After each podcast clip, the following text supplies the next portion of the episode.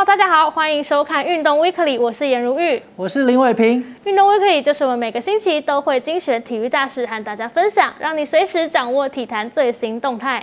本集重点包括我们独家直击羽球黄金男双林洋配的训练画面，以及中职旅外强投 F 四状况整理，还有王伯荣写下日职最佳纪录，赛后大喊好爽啊！最后还有乔科维奇无缘年度全满贯纪录，和大谷翔平让出全垒打王宝座。那首先我们就来看看，在相隔十二年后再度回到家乡投球的副榜悍将张少庆。他在十四号呢是回到花莲球场登板投球，主投六局标出五次三振，没有失分，缴出了本季的代表作。目前战绩是来到两胜一败。但另外三位首轮大物投手陈冠宇、吕彦青、胡志伟，他们的状况就没那么好。三人不仅上周全部吞败，且都可以说是加入中职最惨烈的一役。其中又以胡志伟十号面对乐天桃园仅投二点二局就掉四分，状况最为不好。但相信球迷不用太担心，毕竟今年这四位强投都是刚加入中职赛场。且疫情关系，有好一段时间没有经历这么高强度的实战，再经过一些时间调整，球迷一定可以见证到他们的真实力。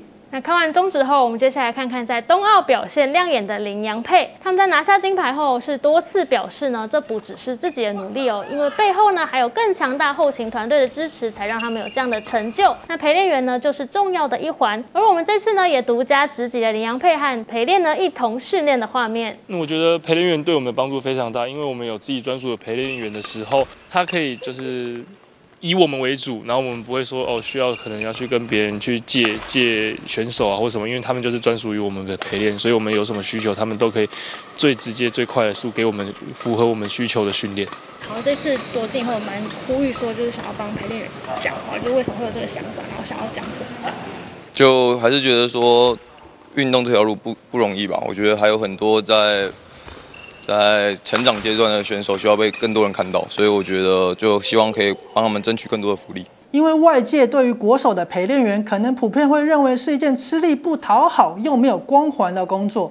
但如玉，你这次实际接触这些幕后英雄，他们的真实想法又是什么？那林洋佩其实有两组陪练员哦，那他们都是现役的双打选手。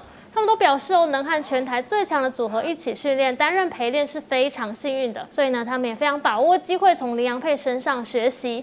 那其中就有一位陪练说了，自己可以从金牌的选手手中拿下分数，打出强度，其实也表示呢自己有一定的实力，因此对自己也是一种肯定和激励。的确如此，我们往往只会看到舞台上光鲜亮丽的选手，却忘记了这群默默付出的人。未来运动 Weekly 也会持续关注这些陪练员的专题。接下来再来看看台湾球迷也相当关注的大谷翔平。大谷在十一号呢是敲出了本季的第四十四轰，但在独居全垒打王七十五天后，于十三号被小葛雷诺给追平了。而这位年仅二十二岁的重炮手再接再厉，隔天再度开轰，正式以四十五轰抢下大谷的全垒打王宝座，并超越老爸葛雷诺两千年所写下的单季最多轰纪录。我们把焦点回到大谷身上哦，他在明星赛后全垒打产量是锐减，目前只有十一轰，相较于球季上半段就敲出了三十三发全垒打，效率是明显降低的。那专家是分析有大谷会出现这样的撞墙期呢？除了是下半季身体比较疲劳以外，各队投手也是对他严加防范，这也是让他全垒打变少的原因。但不管最终是由大谷还是小葛，谁拿下全垒打王，都将写下难得纪录。大谷不用说了，他将成为百年首位获得全垒打王的投手；小葛则是这二十九年来再度出现二十二岁以下的大联盟全垒打王。那关心完大联盟动态，怎么能忘了我们在东洋打拼的大王王柏荣？王柏荣在十一号的比赛面对软银哦，首局就敲出了两支二垒安打，打回四分打点。接着二局又敲出带有一分打点的安打，单场五分打点是帮助火腿以十七比五大胜。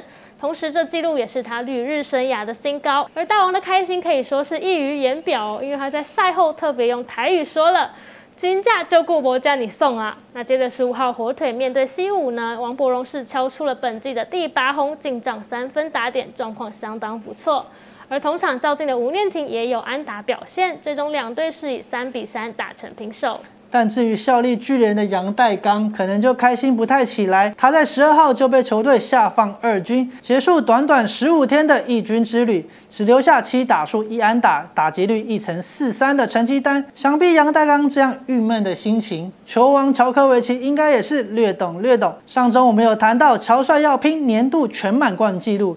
但他却在美网冠军战以直落三败给二十五岁的俄罗斯新生代好手梅德韦杰夫，这也让乔帅彻底崩溃，直接泪洒球场。其实也不难看出哦，这位三十四岁的球王将美网冠军战看得这么重要。因为只要赢球，他不仅呢可以完成年度全满贯哦，还可以收获个人第二十一座大满贯，超越费德勒、纳达尔的记录呢，成为史上第一人。那虽然现在没有办法完成这个记录，不过乔帅哦还是有所收获的哦。因为他过去呢是素有全球客场之名，是很少得到球迷的支持。不过这次美网哦是收获不少观众的心，因为大家都非常期待他达成历史性的纪录。这也让他赛后呢是非常感动。接下来看到女单冠军赛，则象征着新世代的对决。最终由十八岁的英国杨丞琳拉杜卡努以直落二方式击败来自加拿大的十九岁费南德兹，成为史上第一位从资格赛打起最终夺冠的选手。这样的疯狂经历让拉杜卡努的身价跟着水涨船高。但想必一定很多人都被他赛后一段说着流利中文的影片给惊艳到。那其实这位英国杨丞琳哦，是拥有。中国血统的和台湾也有一点关系哦，因为他先前在面对媒体采访的时候，问到什么是你最恶的快感的时候，这位小张的回答竟然是台湾的电视节目，可见台湾的节目哦精彩程度是世界有目共睹的。接着关心相隔十二年再度重返英超的 C 罗，这位葡萄牙巨星在暌违四千五百零七天。再度穿上红魔曼联的球衣，而他在回归首秀就梅开二度，带领曼联以四比一赢球。事实上，这场比比赛真的是未演先轰动，一张门票更是炒到夸张的九点六万台币。另外，C 罗的曼联七号球衣啊，也是彻底卖翻，目前销售额已经突破浮夸的七十一亿台币纪录。但是这样的好兆头却没有办法延续到十五号的欧冠首战。这场比赛中，虽然 C 罗开赛就进球，但最终曼联还是以一比二吞败。欧冠首战就吞败了，对红魔来说可不是一件好事。因为在过去的记录当中，欧冠首战就吞败的球队是没有夺冠的。也因此，C 罗在赛后是表示呢，虽然这不是他们要的结果，但现在要尽快回归正轨，专注于下一场比赛，努力呢朝冠军迈进。最后来看看本周旅日和中职选手的数据整理。以上就是本周的运动 Weekly，谢谢您的收看，我们下次再会，拜拜。